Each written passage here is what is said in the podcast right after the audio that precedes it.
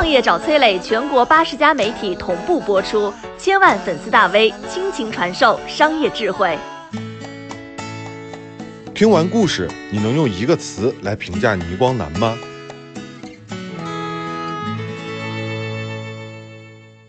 一九八四年末，柳传志正在经历人生中一次重大的危机。这年，联想的前身刚成立不久的计算机新技术有限公司，二十万创业资金被骗走了十四万。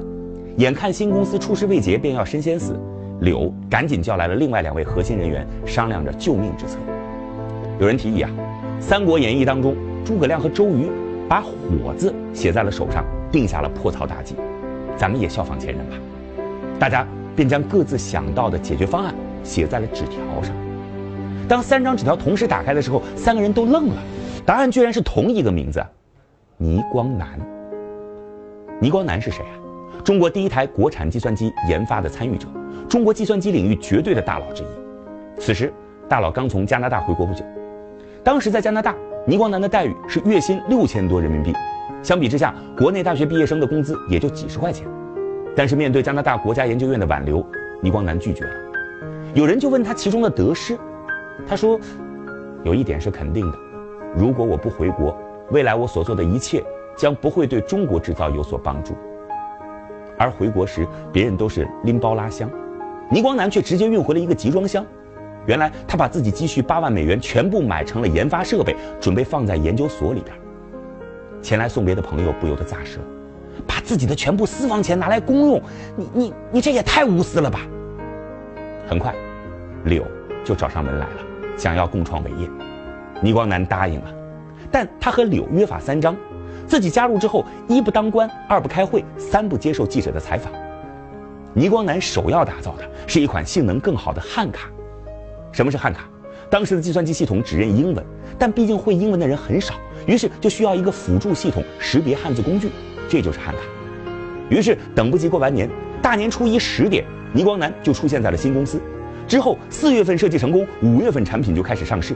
因为独具联想功能，这款汉卡推出之后，在市场上一炮而红。所谓联想功能，就是输入之后自动进行上下文关联。比如你敲个回，就会出现回家；敲个中，就会出现中国。这大大方便了内容的输入。这款产品就是联想汉卡。后来公司索性把名字也改成了联想。此后，联想推出了微机交换机，更研发出了自己的芯片。一九九四年，联想的销售额达到了四十七点六亿，而这一切。真的可以追溯到那个漂洋过海而来的集装箱。也就是在这一年，国外电脑品牌大肆进入国内，面对强大的竞争对手，联想内部柳泥之争风起。一九九五年六月三十号，联想集团会议室内，压抑的空气正在等待爆发。两百多人齐聚一堂，但这空气仿佛凝固一般，大家能听得到针掉在地上的声音。就在这个会议上，一个震惊现场的消息官宣了。解除倪光南总工程师和董事的职务，决定落下，胜利者起身，声泪俱下的诉说自己的无奈，失败者只是静静的坐在台下。又过了四年，就在联想上市、员工分股的前夕，一指令下，倪光南被彻底开除，一分股份未得。如此遭遇，他又做了些什么呢？他写了一封道歉信，信中请求，我可以出局。请不要暂停正在进行的研究。只是，忙着用国外技术抢占市场的人已经没时间倾听了。倪光南一心想要帮助中国摆脱对国外技术的依赖，但终究，他失败了。还来不及收拾自己的情绪，又有人找上门来。这个人叫李德磊。一见面，对方就非常急切地说：“外国公司要停止把芯片制造相关业务外包给我们，该怎么办啊？”当看到这家公司居然有一支从事芯片相关的技术队伍，倪光南眼睛一亮，激动地说：“那那咱们就造自己的中国芯啊！”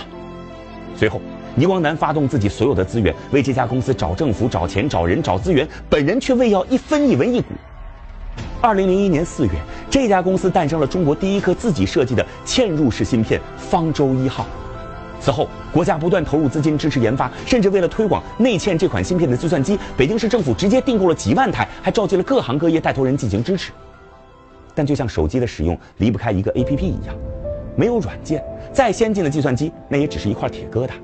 缺少适用的软件，方舟计算机的体验极差，销量就像老太婆过年，一年不如一年。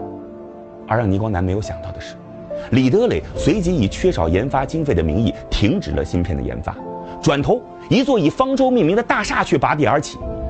这哪是没钱呢？钱是被拿去盖房子了。消息传来，年近七旬的老斗士眼眶一下子就红了，嘴角颤抖的说不出话。对于自己又看错了人，二零零六年，这位老院士向国家再次负荆请罪。接连的失败更让他背后的嘲笑声不断，不识时务，可笑，老被人骗，这种傻子被人骗了还在继续做呢。但是倪光南没有辩解，他没有再加入一家公司，身影却出现在更多的中小企业中，他比以前更忙了。二零二零年，在南京第三届中国核心技术创新发展峰会上，倪光南激动地宣布，易辉研发的系统率先在工业领域突破了国外产品的封锁圈。易辉是一家研发国产操作系统的公司。三年前，整个团队还只有九个人，过着有今天没明天的生活。创始人韩继回忆说：“每次下班回家，买一瓶啤酒，坐在小区门口就喝起来了，不知道明天会怎么样。”倪光南闻听这个团队之后，赶紧前往公司考察。在认可了团队的努力之后，不仅进行技术上的指导，还帮助对方拿到了三千五百万块钱的风险投资。如今，这家公司的团队已经超过了一百五十人。这些年来，只要有公司愿意做自主创新，倪光南就会伸以援手，不取一分一文一股。今天的联想，有人七十多岁领着过亿的退休金，生活多姿多彩；而这位曾经联想的主要缔造者，八十一岁了，工资每月领着一万多块钱，自个儿租房住，请不起保姆，只能请小时工中午来做顿饭，做完中午吃一半，留一半，晚上吃，然后经常骑个破自行车转悠在中关村的大小街头，心心念念的见人就说。芯片，芯片。你看，倪光南真是一位傻子般的斗士，傻的让人敬佩。我是崔磊，很多互联网公司都曾邀请我去分享创业方面的课程，包括抖音、快手、百度、阿里、腾讯等等。我把主讲内容整理成了一套音频课程，里边包含如何创业、如何做副业、优质项目剖析等等，相信啊会对您有所帮助。下拉手机屏幕，在节目简介里边添加我的个人微信，这套课程今天免费送给您，快去领取吧。